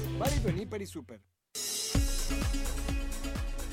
Muy bien, continuamos. Muchas gracias, muchas gracias, Anita. Gracias a todos nuestros amigos por toda, por toda la información. Oigan, rápidamente. Ya, los decía, ya les decía al principio del noticiero que los elementos de la policía de la Ciudad de México lograron un aseguramiento muy importante. He estado revisando aquí con toda la información que de repente, bueno, pues estamos aquí recopilando en materia de seguridad y me atrevo a decir que es uno de los aseguramientos más importantes en los últimos años en materia de droga. No fue una tonelada, fue 1.5, una tonelada y media de cocaína hay cuatro personas detenidas, un auto y dos tractocamiones los que fueron asegurados. Esto fue gracias a un operativo en el circuito exterior mexiquense por parte de la Secretaría de Seguridad Ciudadana y la Fiscalía de Justicia de la Ciudad de México. Ya consultando algunas fuentes, Anita, amigos, se calcula que el valor de este cargamento de droga, este cargamento de droga se calcula que estaría evaluado en alrededor de 500 millones de pesos. 500 millones de pesos podría ser el valor de esta droga, el valor evidentemente ya en el mercado en el momento de su distribución. Por eso insisto, me atrevo a decir que es uno de los aseguramientos más importantes por parte de la Secretaría. Además, se llevó a cabo el operativo sin que se llevara, se efectuara ningún tipo de disparo. Evidentemente, se ve que hay un trabajo de inteligencia que detectaron perfectamente la circulación de esta, de esta unidad, seguro ahí a través de, información que se logró obtener o, o, información que recibieron, pero creo que esto es, una, es un golpe muy importante. Sigue, sigue en contra del narcotráfico la Secretaría de Seguridad encabezada por Omar García Harfuch, teniendo buenos resultados. Ya vimos lo de Topilejo, en el caso de lo del cártel de Sinaloa, de los hijos del Chapo, este grupo armado que estaba trabajando precisamente para esta organización del estado de Sinaloa. Ahora estamos viendo lo de este cargamento, que todavía, bueno, no se tiene más información sobre de a qué grupo pertenece, pero sí es de resaltar y creo que sí es muy importante. Aquí hemos criticado de pronto cuando no se hacen bien las cosas, pero también creo que es muy importante decir cuando se dan este tipo de aseguramientos. Insisto, un aseguramiento desde la información que tengo y que he podido recabar histórico, Anita, ¿eh? Sin lugar a dudas, Miguel. Y sabes que, eh, pues hemos también visto la capacitación que se está llevando a cabo eh, de los elementos, tanto de las mujeres y de los oficiales, ¿no? Muy importante la capacitación eh, y redignificar la profesión, Miguel Aquino, porque así como lo decías, hablamos de corrupción y, y criticamos, ¿no? Porque, pues la verdad, de corrupción, pues nos caemos y nos caemos y nos caemos y la danza de los millones y resulta que nadie está en la cárcel. Entonces, eh, lo que está pasando en la Ciudad de México, sí vale la pena analizarlo, ese trabajo de inteligencia, como tú dices, también habíamos comentado que, que hacía falta a nivel nacional, eh, así que pues bueno, cuando hay que reconocer el trabajo, hay que reconocerlo. Oye, Miguel Aquino, pero fíjate que estaba yo viendo en redes sociales, si ustedes andan por ahí con sus redes sociales, eh, a ver, vayan a comunidades.mx, comunidades-bajo es arroba mx-comunidades. Aquí dice, escuchen, presidenta del DIF del municipio de San Pablo del Monte, Tlaxcala, le aventó agua con chile a una mujer, la agredió a golpes y le cortó el cabello por supuestamente acusarla de tener una relación sentimental con su esposo, el alcalde Raúl Tomás Juárez. San Pablo del Monte. ¿Ya viste el video, Miguel? Sí, y, y es la presidenta del DIF identificada como María del Rocío de Pasote Guzmán. Esto es de San Pablo del Monte, es en el municipio de Tlaxcala. Estábamos precisamente terminando de verificar la información, pero pues sí, sí, lamentablemente sí es esta funcionaria del DIF. Qué bárbaro. El momento en el que se supone que la mujer a la que está golpeando, de acuerdo con lo que este, se, se, ha estado reportando, ella estaría eh, en una relación con el presidente municipal, que por supuesto es, el esposo de la mujer que cabeza el DIF. O sea, la que llegó y le aventó el agua con Chile, ella es eh, la presidenta del DIF. Ella es la presidenta del DIF de San Pablo del Monte en Tlaxcala, este, María del Rocío Pasote Guzmán, y ella es esposa del alcalde de San Pablo del Monte, Raúl Tomás Juárez. Esto ocurrió, de hecho, en el interior del municipio. La mujer agredida sería una trabajadora del municipio y de acuerdo con la primera dama de San Pablo del Monte, esta mujer estaría qué con lamentables, pero... qué lamentables no, bueno. imágenes, eh, presidenta del DIF. Atención, esto respeto, es una agresión. De ¿eh? verdad, sí es una agresión. Digo, no soy yo quien para decirlo, pero pues igual le estaban haciendo un favor y vámonos haciendo menos, pero estas actitudes violentas no se justifican en ningún, en ningún momento, en ningún, de ninguna manera, Miguel. Y además no iba sola, ¿eh? La persona que llevaba unas tijeras es una mujer que aparece ahí con cubreboca y trae una, Una sudadera roja. Es Ah. la mujer que la ayuda y es precisamente la que trata de someterla no, para cortarle el pelo. O sea, hay dos mujeres Ay. directamente atracando, atacando a otra mujer pues, de una manera muy cobarde. Qué vergüenza y qué lastimosas Y imágenes, verdaderamente. ¿Con qué seguimos, Miguelito? Y funcionaria. Bueno, eh, ya aquí lo habíamos platicado, ya aquí lo habían, se, se había presentado la denuncia, este fraude, este desvío de recursos en Segalmex, el sistema de seguridad alimentaria mexicana. Eh, Segalmex, que pues prácticamente está operando desde el inicio de esta administración, pero sinceramente se ve que solamente fue armada, que fue constituida para que ahí se cometieran todos los fraudes posibles. Es donde se encuentra Diconsa, Liconsa y todos estos, eh, pues la verdad, todas estas instituciones que en su momento pues ayudaban sobre todo para obtener la canasta básica a un precio muy económico. Bueno, pues ha salido información nueva y se calcula que los desvíos ya son de más de 9.500 millones de pesos. Una cifra, por supuesto, enorme. ¿Cómo se ha estado llevando a cabo? Mexicanos contra la corrupción y la impunidad fueron los primeros que dieron a conocer esta información. Evidentemente le han estado dando seguimiento y pues ahora pues parece que ya nada más es cosa de que las autoridades pues empiecen a trabajar y sobre todo a tomar en cuenta las denuncias que en su momento o sobre todo la información que se ha presentado, que se han presentado sobre este sobre este sobre este caso. Así que yo le quiero agradecer. Bueno, antes vamos primero con eh, Margarita Ceseña, vamos con el caso de Margarita Ceseña, la zona de Morelos, de Morelos, vamos a, vamos a, ya le platicábamos también al inicio de, del programa sobre esta situación de, pues la señora Margarita Ceseña, que fue quemada, lamentablemente quemada, viva en Cuautla, Morelos. Ella, jefa de familia, murió el domingo debido a las graves quemaduras que sufrió por un ataque con gasolina el pasado primero de julio esto en Cuautla, Morelos. El feminicidio fue atribuido a Primitivo N, uno de sus familiares, quien le arrojó el combustible y le prendió fuego por la disputa de una casa, propiedad de uno de sus familiares en común con residencia en Estados Unidos. Y bueno, para hablar de, este, este caso, pues nos da eh, mucho gusto saludar a Isabel Rodríguez Gómez, coordinadora general jurídica del Instituto de la Mujer en Morelos. Eh, Isabel, gracias por estar con nosotros. Buenas tardes. Isabel, ¿me escuchas? No, yo no escucho. No, no, no, vamos a tratar de recuperarla. Parece que está, que está fallando la señal. Bien, mientras la recuperamos, Miguel, eh, pues hacer este recuento de daños, un familiar, eh, pues yo no sé si, si estará en, en sus cabales, oye, porque echarle gasolina a un, a, quien sea, ¿eh? familiar o no, y prenderle fuego es, es, es, es, inadmisible. Por fortuna, eh, pues está detenido.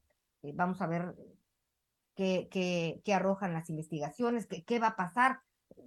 E, es un feminicidio y se queda pues un niño sin su madre y además un niño pues que tiene autismo este, pues, ¿qué va a pasar con este niño?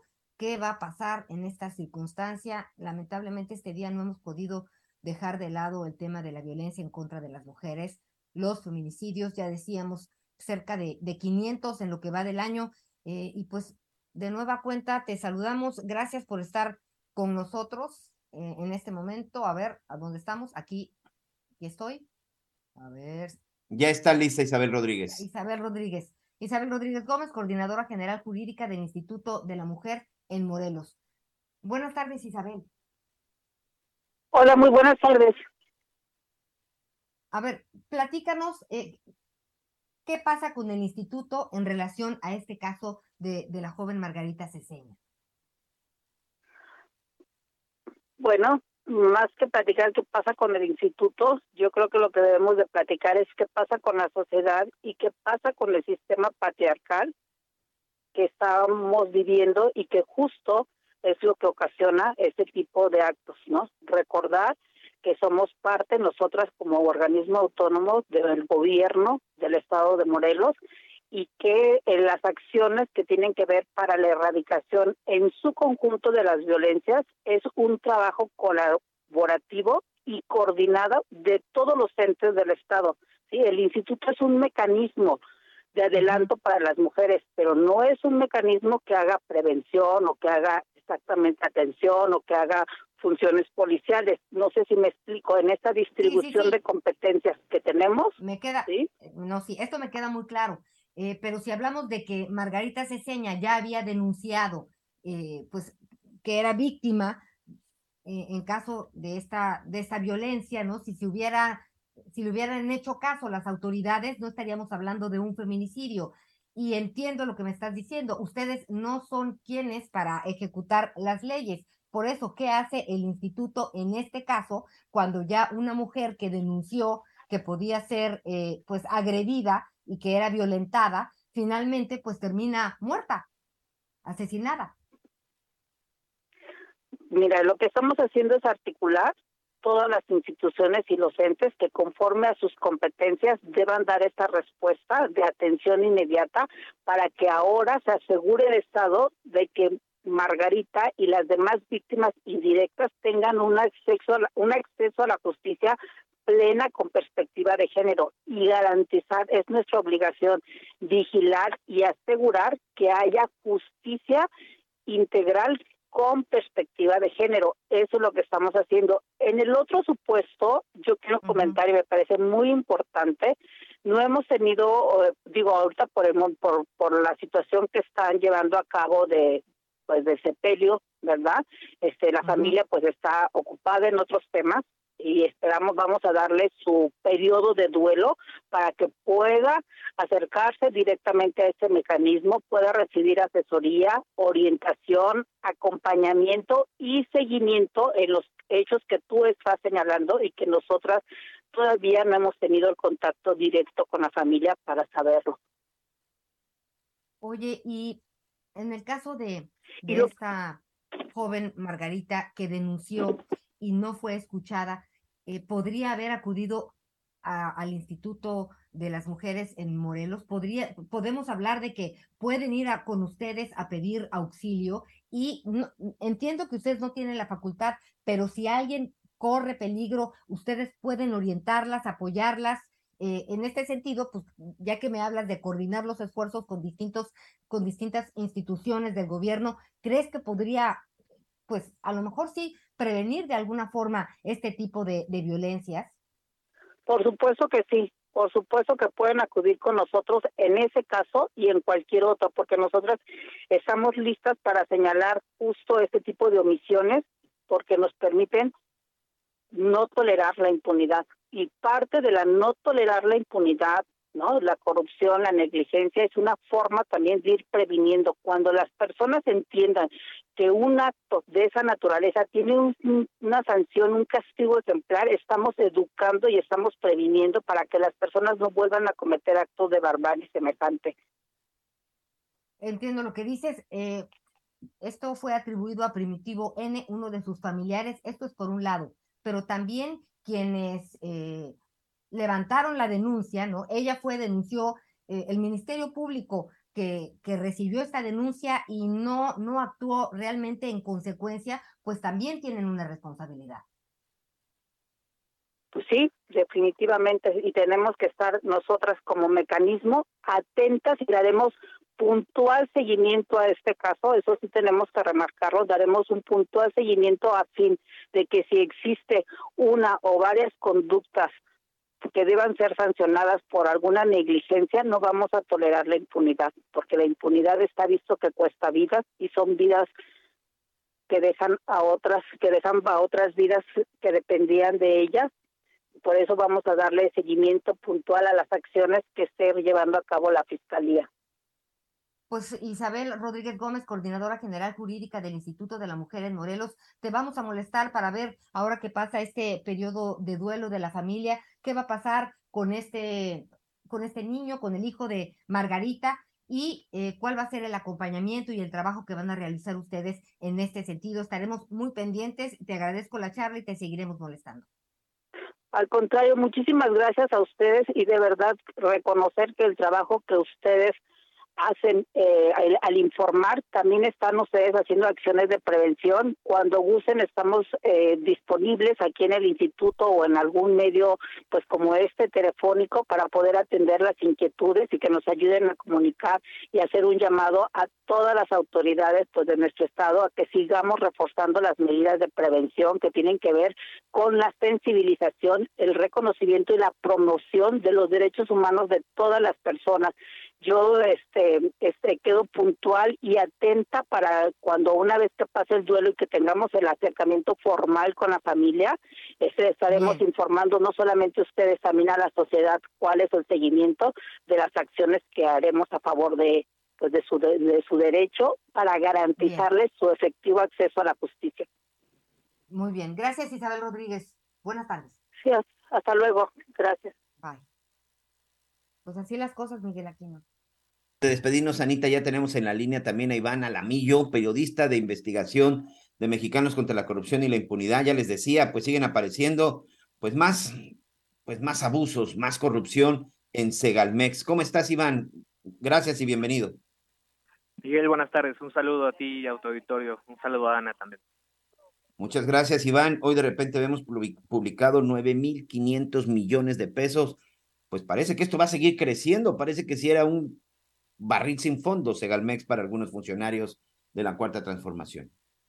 Sí, así es. Eh, de hecho, yo creo que podríamos decir que se trata de uno de los desfalcos más grandes que hay en la actual administración. Eh, bueno, de hecho, la Auditoría Superior lo tiene catalogado así. Eh, y la cifra varía. De repente, la Auditoría Superior sale a decir que son nueve mil millones, la función pública llega a decir que son 10 mil millones, entonces no hay una cifra concreta aún, ¿no? Sí sabemos que es una cifra muy, muy grande, solamente para ponerlo en una, comparación, eh, la estafa maestra se calcula que fueron 8 mil millones de pesos eh, malversados y pues entonces Almex ya está subiendo a los 10 mil millones, ¿no? Entonces, para que el auditorio se dé una idea de, de dónde estamos parados. Rápidamente, ¿cómo, ¿cómo fue la operación? Lo que ustedes han encontrado, ¿cómo fue finalmente la operación? Es decir, ¿cómo desapareces 9.500 millones de pesos? Pues mira, eh, creo que hay que empezar por, explicar que Segalmex es una institución que eh, abarca o que arropa otras dos que son eh, Diconsa y Liconsa. Eh, Diconsa encargada de vender productos de la canasta básica a precios subsidiados y Liconsa lo mismo pero con la leche. Entonces, al ser una institución que abarca a otras dos, recibe un presupuesto anual muy grande, ¿no? Eh, y la operación que nosotros hemos, hemos descubierto en los reportajes que hemos hecho es que desde el primer año de operación desde Segalmex, en 2019, Ignacio Valle en la dirección y René Gavira en la dirección de finanzas eh, operaron varios contratos simulados con empresas eh, que aunque el SAT todavía no, no tiene catalogadas como fantasma, tienen toda la pinta de ser empresas fachadas, ¿no? Eh, ya sabes, socios que viven en colonias populares, etcétera, y estos contratos se dieron para cosas tan importantes como para adquirir los costales de los granos que Segalmex reparte eh, en todo el país, como para comprar pesticidas, ¿no? Para que los agricultores los usen en el campo. entonces fuimos sumando, fuimos sumando y el primer reportaje que sacamos sobre una red de seis empresas que se conectaban entre sí por medio de accionistas, números telefónicos, etcétera, Segalmex le había otorgado más de 800 millones de pesos en contratos, ¿no? Entonces podríamos decir que por un lado están usando el mismo modus operandi de que ya conocemos, ¿no? De empresas, empresas fantasma, eh, pero también hay otros, hay otros como por ejemplo en los contratos lecheros, eh, pues hemos sacado investigaciones que también ligan a, ciertos personajes de, Movimiento Ciudadano con los contratos lecheros que dio Segalmex. Eh, cabe hacer la acotación que el director o exdirector de Segalmex, Ignacio Valle, eh, está muy ligado precisamente a ese partido político, Movimiento Ciudadano, porque él eh, presidió una organización que estaba ligada a ese partido político, ¿no? Entonces también podemos ver ciertos conflictos ahí de interés quizá que la autoridad pues tiene que investigar. Esto puede crecer, Iván. Evidentemente que esto se, sigue creciendo, pero desde tu punto de vista, ¿crees que apenas estamos viendo el inicio de este gran fraude y que podría ser, pues, como dices, ya rebasó, ya rebasó los de otros exenios? ¿Esto podría quedar mucho más arriba que cualquier otro? Eh, Híjole, pues mira, sería un poquito aventurarnos a lo desconocido, pero yo creo que tiene el potencial para, para ser así. Y también creo que hay que exigir, ¿no? Eh, rendición de cuentas, eh, debido a que los únicos, o el único procesado por, por este fraude tan grande es el director de finanzas, René Gavira, y pues como ya bien, bien sabemos, a Ignacio Valle solamente lo cambiaron de dependencia, ¿no? De, de Segalmex al INAFED, y pues hasta la fecha la Fiscalía General no ha anunciado sobre ninguna carpeta de investigación que, tenga abierta en contra de Ignacio Valle, ¿no? Eh, igual, para la gente del auditorio que quizá no lo sepa, pues Ignacio Valle fue el primer, o de los primeros jefes políticos de, Andrés Manuel eh, cuando era joven, por allá de los setentas, ¿no? Eh, cuando Ignacio Valle encabezaba el Instituto Indigenista y designó a, López Obrador como el delegado de ese instituto en Tabasco, ¿no? Entonces, pues hay que estar atentos a, esa relación y a lo que diga la Fiscalía en cuanto a Ignacio Valle. Así es. ¿Tienes conocimiento si ya, ya se inició formalmente la indagatoria? Eh, pues no, hasta, hasta la fecha todas las indagatorias eh, se van contra mandos medios o medios altos de Segalmex, como por ejemplo René Gavira, el de finanzas, como por ejemplo Manuel Lozano, eh, que era el director de comercialización, Bernardo Sánchez, que era el director de operaciones, pero ninguna ninguna indagatoria que sepamos hasta la fecha toca a Ignacio Valle, ¿no? Entonces, eh, pues por acción u omisión, creo que él debería ser, ser investigado definitivamente. Iván Alamillo, periodista de investigación de Mexicanos contra la Corrupción y la Impunidad, con este tema de Segalmex, que insisto, sigue creciendo. Te agradezco y ya tenemos oportunidad de seguir platicando. Por lo pronto, muchas gracias y buenas tardes. A ti un saludo a tu auditorio. Muchas gracias, Anita. Ahí está la información y nos tenemos que ir. Bueno, pues la verdad es que siempre nos quedamos cortos, Miguel Aquino. Todavía tenemos mucha, muchas noticias que compartir, pero ya será mañana en punto de las 11 de la mañana. A nombre de Javier Alatorre, gracias por estar con nosotros. Él estará de regreso el lunes, Miguel Aquino, y nos vemos mañana. Así es, muchas gracias, buenas tardes, buen provecho.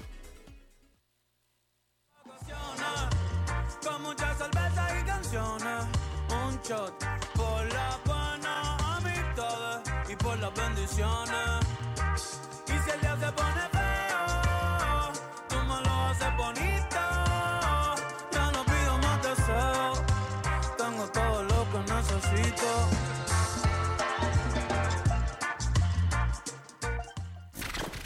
Gracias por acompañarnos en Las Noticias con Javier La Torre.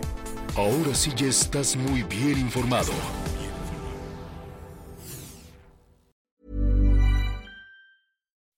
When you make decisions for your company, you look for the no-brainers. If you have a lot of mailing to do, stamps.com is the ultimate no-brainer. Use the stamps.com mobile app to mail everything you need to keep your business running with up to 89% off USPS and UPS. Make the same no-brainer decision as over 1 million other businesses with stamps.com. Use code PROGRAM for a special offer. That's stamps.com, code PROGRAM.